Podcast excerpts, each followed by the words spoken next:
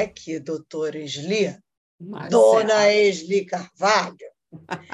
Eu sei que de vez em quando sou eu que fico dizendo, anunciando no ar que tem pergunta para fazer, mas isso que você fez comigo semana passada não se faz, não. Está me anunciando causos, dizendo que a gente vai prosseguir falando, que você tem muito mais para contar sobre essa questão do luto, que, aliás, tem sido muito interessante essa questão do luto, que você está desmistificando muita coisa. Mas me fala aí, o que mais você tem para me contar sobre a questão do luto? Olha, tem muita coisa, não sei nem se vai caber no dia de hoje, mas a gente. Ai, olha, já vai ela, me deixar com mais ansiedade. Ai, mas você é assim também com as suas perguntas, né? Que às vezes, ah, semana que vem eu vou te fazer uma outra pergunta. Então, agora aqui nós estou eu, estou eu. Agora está indo fora, né? Isso.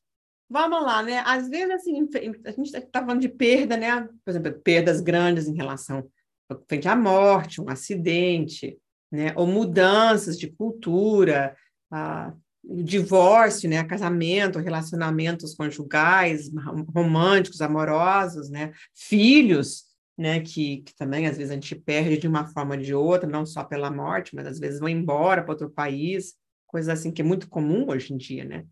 Então, muitas vezes, quando a gente tem uma perda assim forte, repentina, especialmente, uhum. a gente tem uma série de reações, a gente sempre fala, reações normais frente a situações anormais, porque Anormal é perder. O Senhor não nos criou para perder, ele nos criou para viver eternamente com ele. Então, num primeiro instante, a gente tem uma certa incredulidade, né? Certa assim negação, quem sabe a gente pode chamar.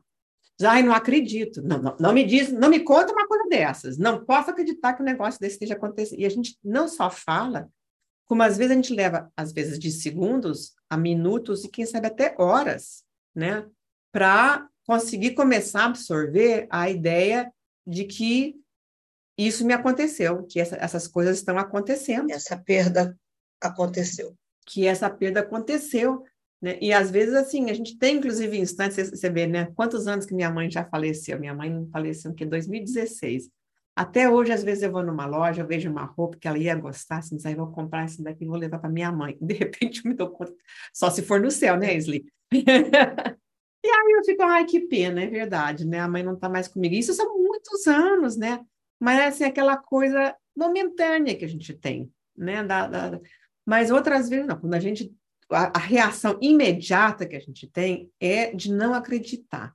E é como o nosso cérebro tem de começar, começar a tentar a, a absorver, digerir a notícia que acabou de receber e as consequências que vêm pela frente, né? Porque às vezes quando é uma coisa desse tipo, assim, muda a vida da pessoa completamente, né? A pessoa uhum. perde o marido, perde uh, um filho, perde um, né, o trabalho, perde um emprego, né? Muda radicalmente uh, aquilo.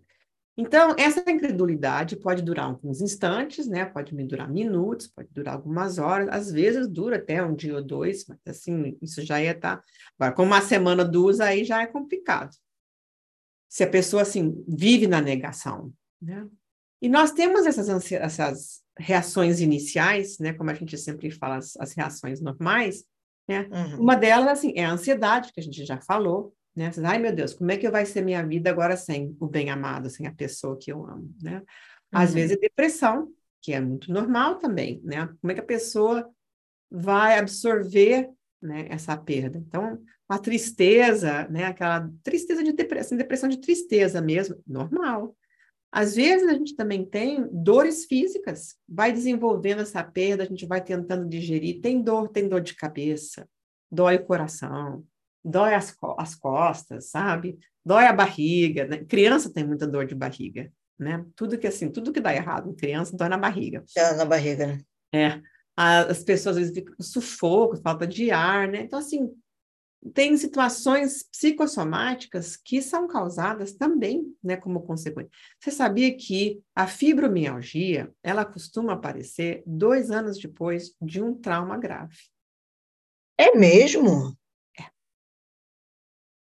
É. Nossa, realmente faz todo sentido. As pessoas que eu conheço que têm fibromialgia passaram por grandes é. traumas. Vai, vai ver a história e você vai ver. Por quê? O que é fibromialgia? Tudo dói. tudo dói. Meu corpo inteiro dói, tudo no meu corpo, tudo dói, né? Porque assim, Nossa. se dói os ossos, se dói os órgãos e dói a cabeça, não é mais físico como tal. Claro que o que a pessoa está vivendo, está sentindo, é real. É, é físico, é real, né? Não é uma, não é uma acham, às vezes, dor fantasma, né? É, aqui é uma doença psicossomática que é, ela está inventando a doença. Não, isso não é hipocondria, isso não é, a, a, doença é real, a dor é real. Só que a causa, a raiz, lembra que a gente fala muito de raiz? Sim, aqui? sim. A raiz tem a ver com a perda. A perda. Né? Tem, a, tem a ver com essa reação que as pessoas têm. E às vezes isso pode até levar a pessoa a mudanças na conduta. Né? A pessoa não sabe, ela fica desnorteada, ela fica confusa, ela pode ter uma hiperatividade, coisa assim que nunca teve, ou ela pode também né, pifar na cama, ficar lá, né, não conseguir entrar na sua rotina de novo, leva a uma desorganização pessoal. Né? Tem pessoas que chegam a ter até ideias suicidas. Como é que eu vou viver sem essa pessoa?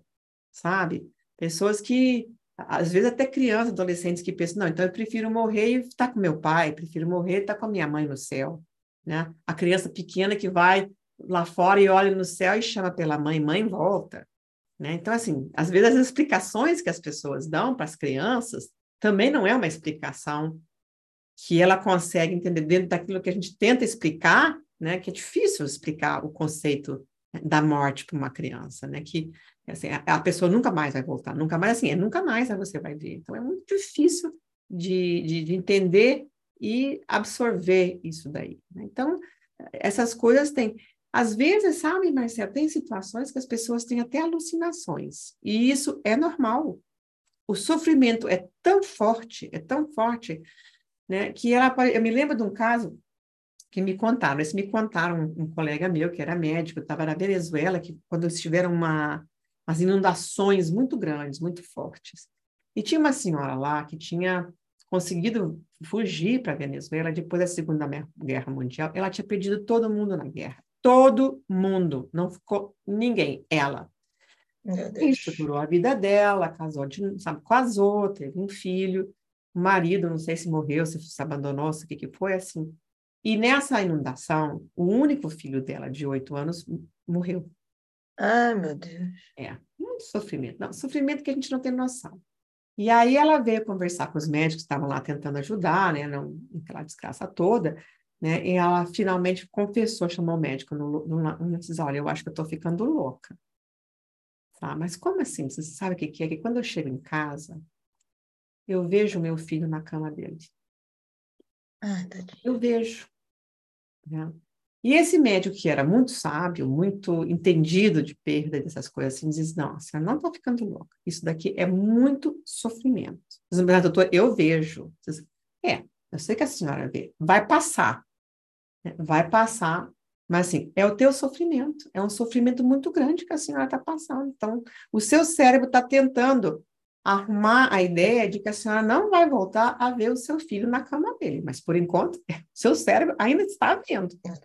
E ele foi tão prudente que ele não a medicou, porque muita, a tendência muitas vezes dos médicos é de medicar imediatamente. Não, vamos medicar porque ela está ficando psicótica, porque ela está ficando louca, porque não sei o que mais. Não é, sabe? É um sofrimento proporcional ao que ela está vivendo. Então, é uma resposta... E tem que deixar o cérebro trabalhar, né? Deixa esse cérebro trabalhar. E realmente, depois de mais duas semanas, acabou. Ela comentou, veio, contou, ah, depois de mais duas, três semanas, parou de acontecer.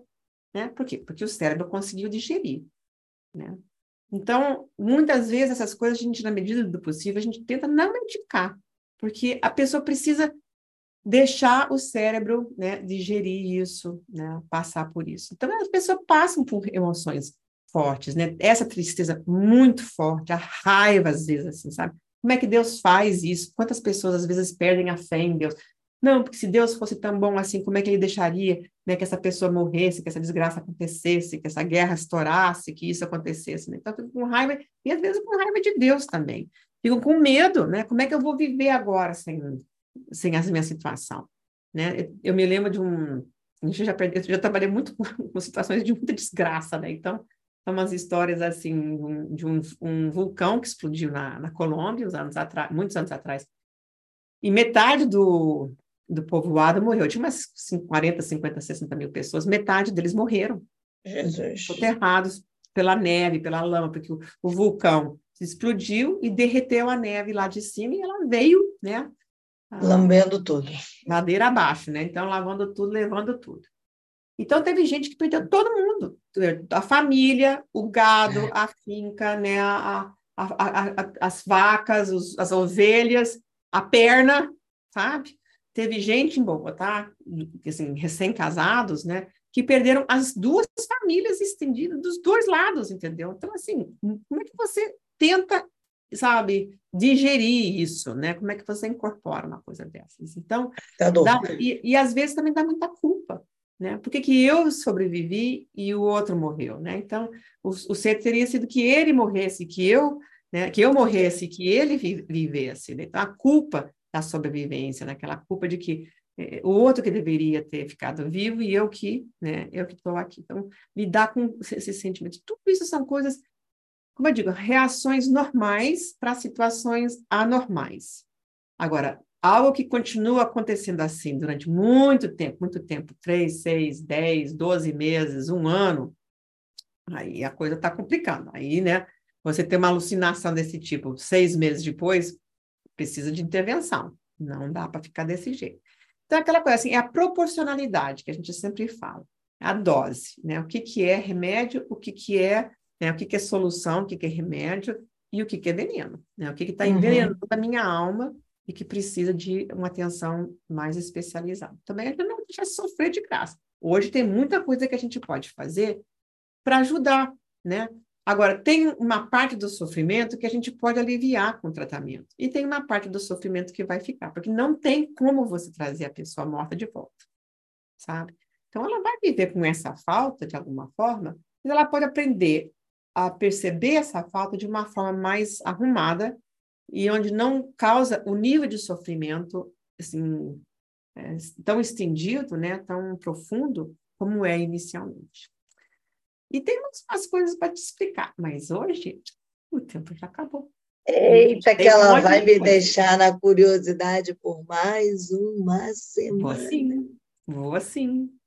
Porque luta é um negócio que acontece com todo mundo, a gente tem que falar um, monte de coisa, porque acontece com todo mundo. Não, e só o fato de você já ter desmistificado aqui, que tem gente que pensa assim, ah, não, o luto, eu nunca perdi ninguém que amasse, mas são as perdas da nossa vida nossa, também, são lutos. Então, é muito importante tudo muito que você está falando. Reprovar ano escolar, né? às vezes é complicado isso daí, né? sabe?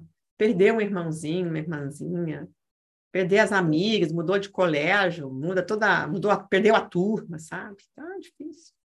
Mas a gente tem cura para o coração. Como é que o pessoal faz para chegar nessa cura para o coração, Eli?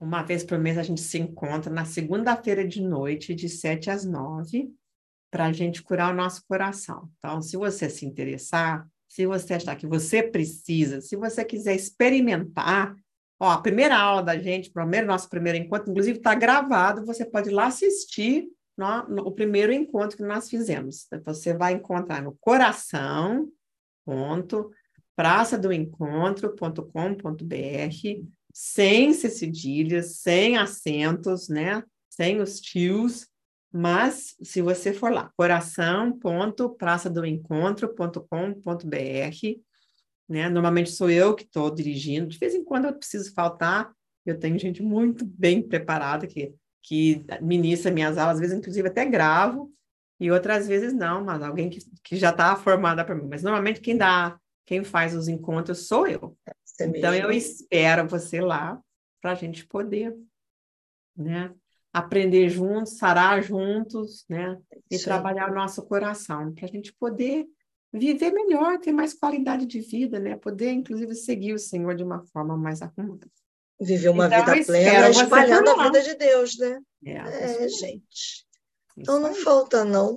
Vai lá, corre lá, e não falta semana que vem, porque semana que vem eu vou dar uma apertada para ele contar mais isso aí para gente. Esmiuçar um pouquinho mais dessa questão aí das perdas e do luto. Não faltem. E você não me escapa, dona Erika. não, estou aqui semana que vem, a gente conversa assim. Um abraço. Um beijo. Tudo de bom.